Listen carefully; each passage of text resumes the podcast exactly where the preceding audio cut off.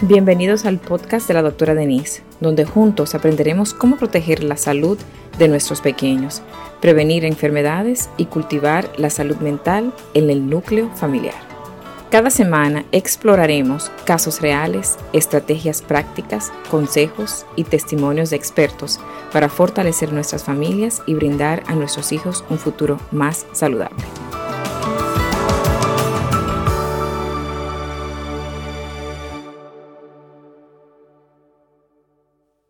Qué pena es cuando eh, uno está en cuidados intensivos y uno nos toca ver, como me ha tocado ver, casos muy fuertes sobre adolescentes que se han eh, querido quitar la vida. Y en ese momento tan difícil, eh, donde tú crees que un padre y una madre deberían de estar más unidos, ¿verdad? Sintiéndose tal vez culpables por pensando de por qué esto ha sucedido, por qué su hijo ha, tomado o su hija ha tomado la decisión en ese momento de, hacer algo tan fuerte como eso, ¿verdad? y tú ves y notas que encima de esa situación que me ha pasado no hace mucho, hemos tenido que encima de esa situación encima del joven de separar a los padres. O sea, es algo bastante fuerte. Y a veces uno dice, Dios mío, con razón este joven o esta joven, ¿verdad? Porque no puedo, por, por respeto a la familia, no puedo identificar ahora a la persona. Pero no es la primera vez que me pasa, que me sucede. Entonces, nosotros de verdad que perdemos el sentido de la familia y no, a veces no nos damos cuenta cuándo, cuándo eso se pierde, porque yo comprendo de que tal vez hay personas de que no, tal vez no pueden estar un padre y una madre juntas para siempre. Y por la razón que sea, por la razón que sea. Pero eso no le da el derecho a destruir la vida de otra persona. De verdad que sí. Y creo que nosotros tenemos que ser adultos eh, y tenemos que aprender en el transcurso de la vida que nos ha tocado la responsabilidad de, aparte de, de, llevar esa relación con esa otra persona que hemos decidido, ¿verdad? Porque eso fue una decisión que se hizo mutua, de llevar una relación con esa otra persona, hemos decidido entre pareja traer esa otra vida. Y al traer esa otra vida, ya tomamos esa decisión de guiarla, de cuidarla. Pero en el transcurso de todo eso se nos ha perdido esa, esa responsabilidad. Y con todos los problemas que tenemos, como que perdemos el enfoque. Y por eso llega el momento que los niños se convierten en jóvenes y se pierden.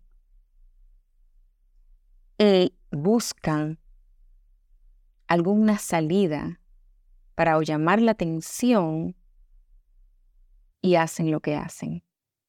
No solamente para llamar la atención, sino para ya salir de esto, porque tiene que ser algo bastante grande de que los niños de ahora, estos jóvenes, tan jóvenes, menos de 18 años, hacen cosas así, cosas, cosas extremadas como la que nosotros vemos, como tomarse, no sé, como la que yo acabo de ver no hace mucho, 300 pastillas de ciertas pastillas, ¿verdad? Porque no puedo decir 300 pastillas de, una, de un pote completo de algo para poder quitarse la vida. Eh, y entonces la persona adulta de toda, de todo el que está ahí es, por ejemplo, el hermano o la otra hermana, ¿verdad? Y tú ves a los padres discutiendo en ese momento. Entonces,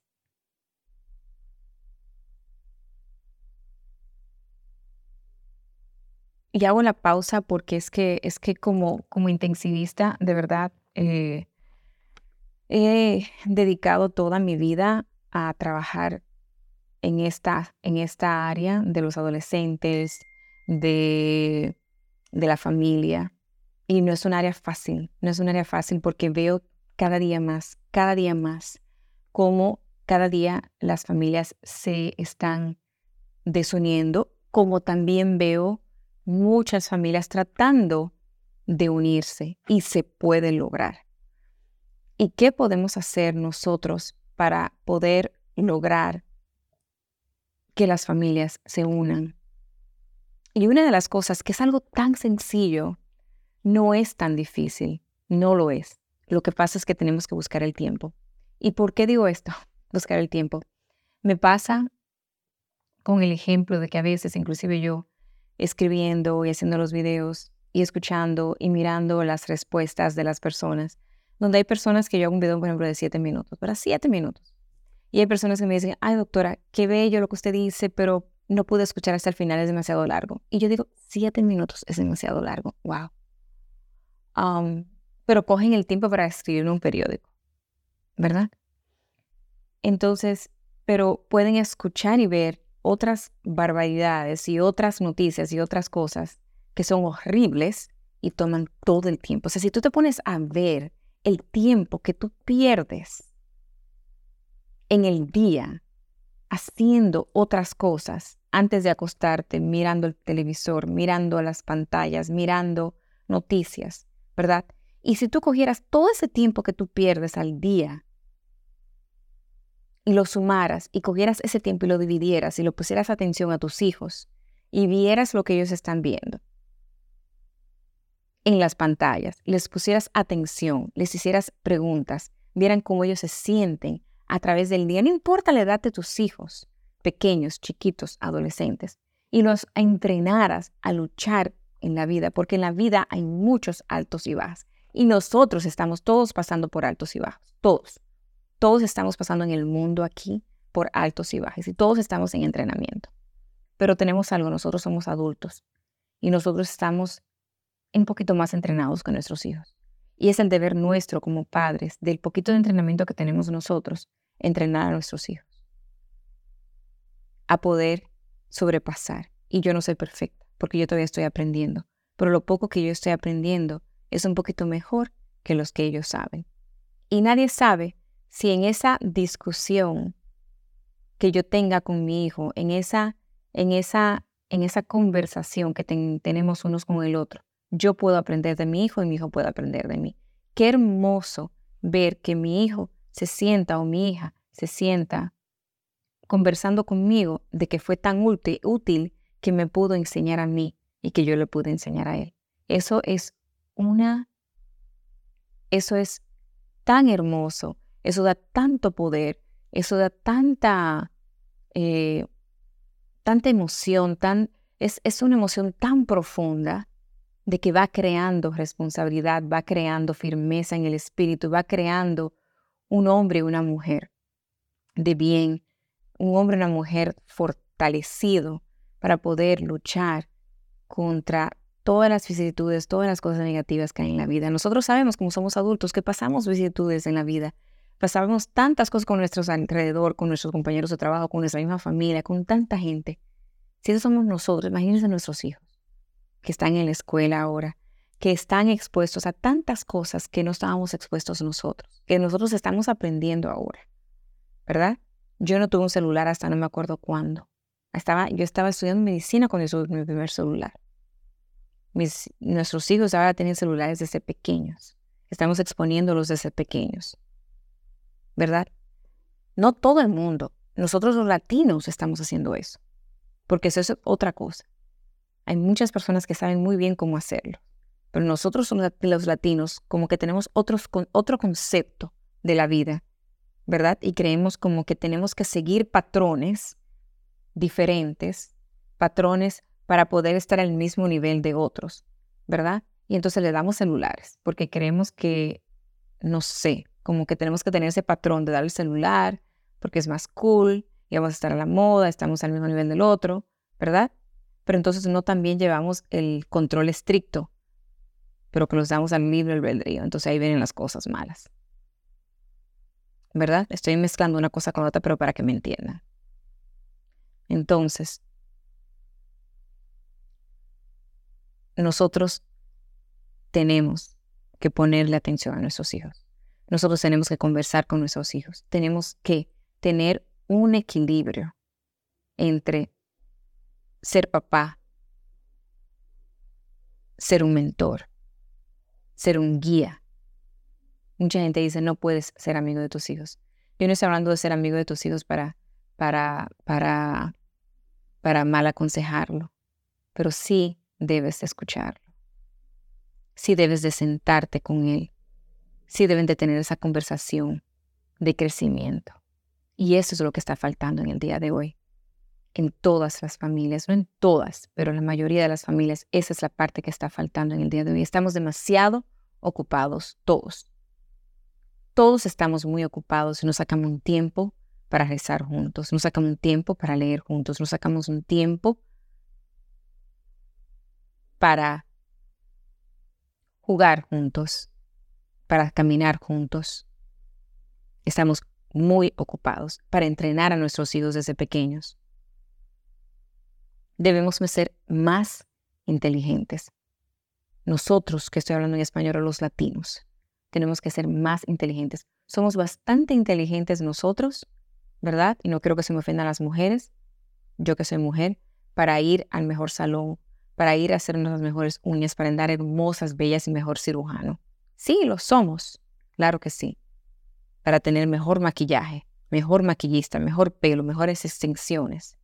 Pero en, ese en esa transición, ese transcurso que me fascina porque también me gusta, perdemos.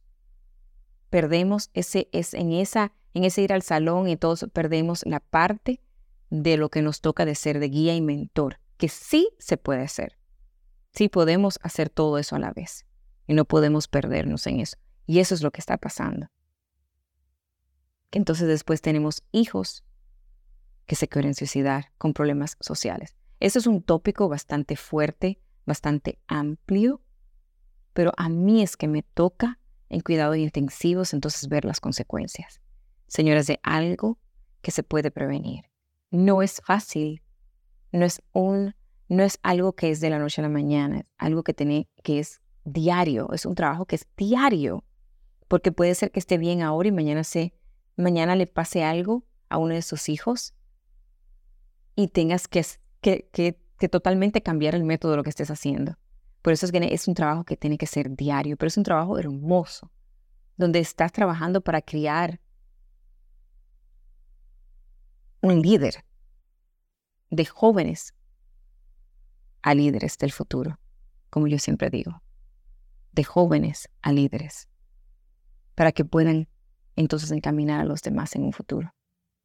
Yo les exhorto de que tratemos de bajar esta, esta cantidad de data, de estadísticas que hay de jóvenes latinos que se están suicidando, que tienen problemas mentales, que tienen problemas de ansiedad, de depresión, que comencemos a disminuirlos, pero que eso se comience en el hogar. Porque claro, tenemos ayuda profesional que tenemos que buscar, pero la primera ayuda que tenemos que hacer es en el hogar, con nosotros mismos. Parar, tomar un momento de descanso, tiene que venir de nosotros. Tenemos que tomar un poco de conciencia y parar esta, esta, esta, voy a decir, esta loquera que tenemos nosotros, esta, esta inestabilidad que tenemos mental como que pararnos un poco y tomar un poco más de conciencia. Podemos hacer todo lo que queremos, podemos hacerlo, podemos brincar montañas si queremos, pero tenemos la responsabilidad que ser padres. Traemos al mundo unos pequeños que tenemos que guiar y lo podemos hacer porque Dios no da nada que tú no puedas hacer. Dios no da nada que tú no puedas hacer. Si tú lo pediste, es porque lo puedes hacer también. Entonces, si pediste tener un hijo, si lo hiciste es porque tú sabías las consecuencias.